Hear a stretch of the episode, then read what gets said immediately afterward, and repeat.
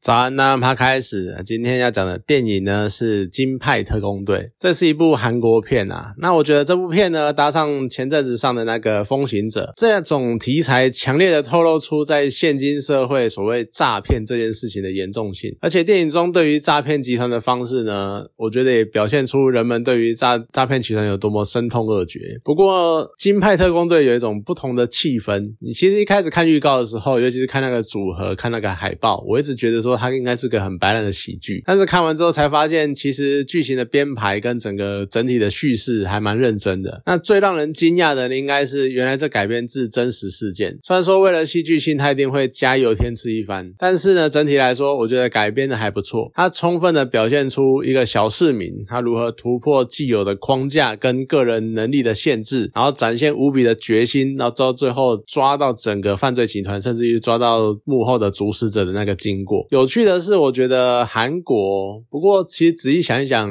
好像每个国家都是这个样子，大家都很喜欢在作品中表警察。我们很常在作品里面呢，表现所警察去吃案啊，或者非常无能啊，或是做事慢半拍啊，事情都犯呃事情都发生完了，警察才来啊，这样子，这种各式各样的缺点，我觉得纵观各国的那种动作片，好像比较有印象，就是我们真的以主呃警察为主角的作品，已经是终极警探系列了吗？后面好好像没有。什么特别以单一？警察的为主角的电影呢？哎，这部分，而且这次牵涉到的是真实事件中，警察呢，他的确有隐瞒部分事实的情况，像是接到了线报消极处理啊，然后到最后也没有给检举人该有的奖励之类的。所以呢，电影中更是大酸特酸，就不管不管是主角就那个受害人，或者是协助他的警察，在跟上司报告的时候呢，他们都要一直在强调这件案子就跟送上手煮熟煮熟的肥羊一样，因为。其实所有的调查工作，不管是在电影中或是真实世界里面，这些调查工作或各式各样的线线索，早就都已经由受害者本人调查完，然后再把所有的一切证据呀、详细线索通通送给警方了。但是警察还是从头到尾都在装死，甚至于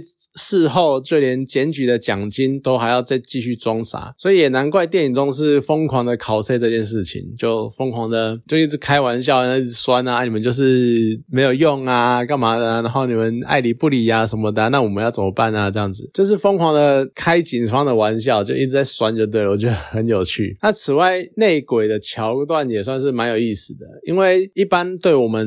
一些普通的那种诈骗受害者来说，骗他的呢，通通都是坏人。可其实所谓的坏人，他们可能也是另外一个层次的受害者。就像先前台湾曾经关注过的那个柬埔寨打工事件，就很多对于国外工作抱有一些错误梦想的人。就他们可能觉得说哦会有很多钱啊，或者是呃工作环境会很好啊之类的，就到了当地呢，却被迫成为诈骗集团的员工。虽然说这种另类受害者在内部，然后觉醒，然后成为县民，然后协助揪出整个犯罪集团的这个故事发展，有一点点超现实。不过在真实世界中，真实事件里面，它的确是真的发生的。只是在故事中段呢，看着这个线人，他为了目的，然后开始成为另外一个迫害者的时候，其实。是也会稍微的有点担心，就是当他感受到权力带来的那个方便，然后还要带来那种满足感，或者是至高无上的那种高高在上的感觉的时候，他会不会也慢慢的开始堕落，然后成为另一个加害者？其实我觉得这并非不可能。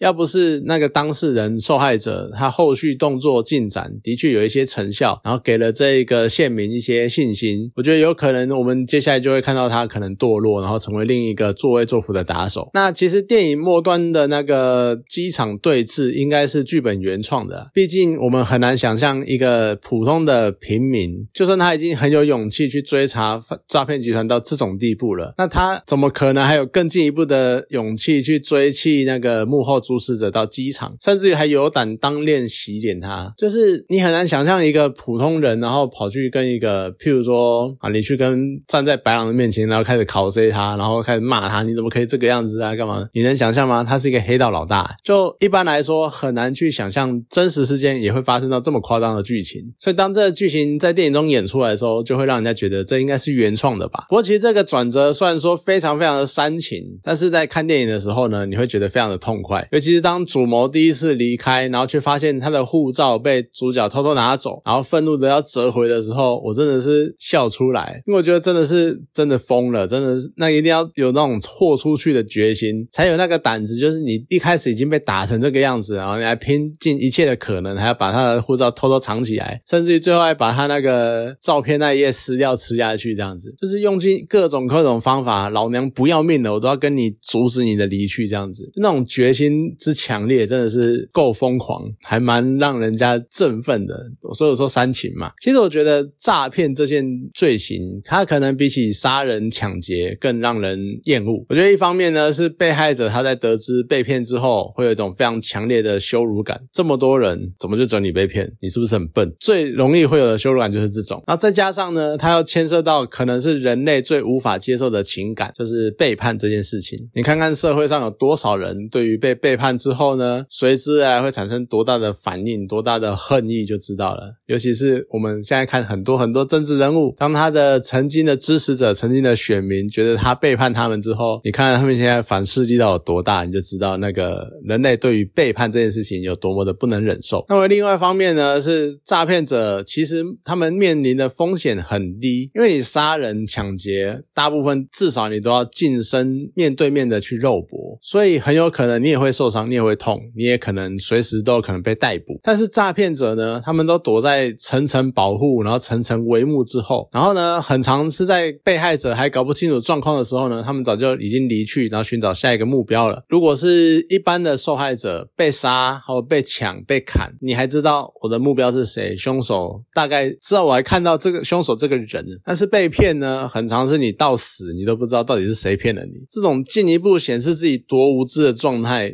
可能是更让人无法接受的事情。所以其实诈骗，我觉得真的是很容易让人，你一旦知道自己被诈骗了，你很容易就直接压起来，你就觉得怎么可以这个样子，然后可能那个愤意、愤怒跟恨意是更强烈的。不过其实说实在了，面对现代那种层出不穷的诈骗事件，就像脸书会有诈骗啊，然后每天都会有名嘴名人被换账号啊、盖换啊替代之类的，我觉得面对这些事件呢，我们管不了平台，我们可能也顶多敦促政府，但是政府能做的也有限。所以其实我觉得个人到最后能做的，也许就真的只能尽量降低自己的贪念。我们谨记一个条件，就是煮熟的肥羊不会从天上掉下来，直接放在你面前让你好好的吃。所以我们就是要这时候讲脚踏实地，有点矫情，可是好像真的也只能这个样子。那或者呢，是尽可能的不要让自己做事情要留留一点余地，不要让自己陷入非常无助的境地。因为很多诈骗也是在那种当事人走投无路的情况之下，他只好一一脚踩进去这一个陷阱。毕竟就是想要拼一把。那如果你不想要很轻易的去失手的话，或许你真的也只能就是不要让自己陷入这种必须要拼一把才能够生存的这种环境。那或许也可以降低你被诈骗的风险。好了，那今天这部电影呢就讲到这边，好，谢谢大家。